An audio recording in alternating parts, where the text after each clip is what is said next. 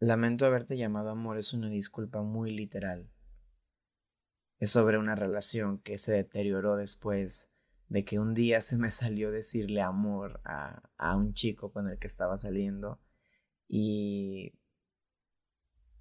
pareciera que mi intuición sabía que algo iba mal porque no pasaron ni 30 segundos en cuanto le pedí una disculpa. Yo sabía que algo estaba mal. Yo sentía que me había equivocado y así fue. A pesar de que mi corazón lo sentía, pareciera ser que se asustó o pareciera ser que se incomodó o que cayó en la cuenta de que no estábamos sintiendo lo mismo el uno por el otro.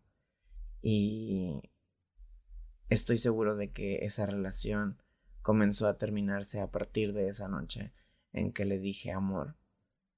Y aunque quizás no me arrepiento porque en su momento lo sentí, a veces me pregunto qué hubiera pasado si no lo hubiera hecho.